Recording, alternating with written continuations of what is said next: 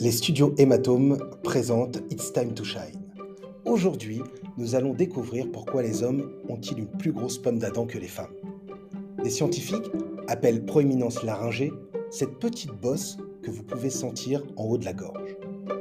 La pomme d'Adam est là pour protéger les cordes vocales. Il est fait donc du plus gros cartilage de votre larynx. Ces cartilages sont des anneaux qui soutiennent les tissus mous à l'intérieur du larynx. Lui donnent ainsi la forme d'un tube. Pourquoi les hommes ont-ils une plus grosse pomme d'Adam que les femmes?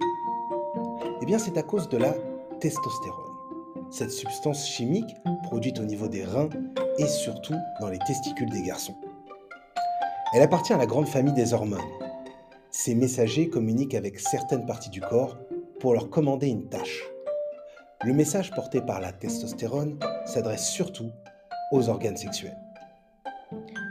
Au moment de la puberté, les garçons en fabriquent de plus en plus. Elle va alors aller demander à plusieurs parties du corps de grandir, comme la pomme d'Adam. On retrouve aussi des messagers chimiques chez les filles. Par exemple, les œstrogènes. Ils agissent un peu comme la testostérone, mais le message sera différent, comme le grossissement de la poitrine.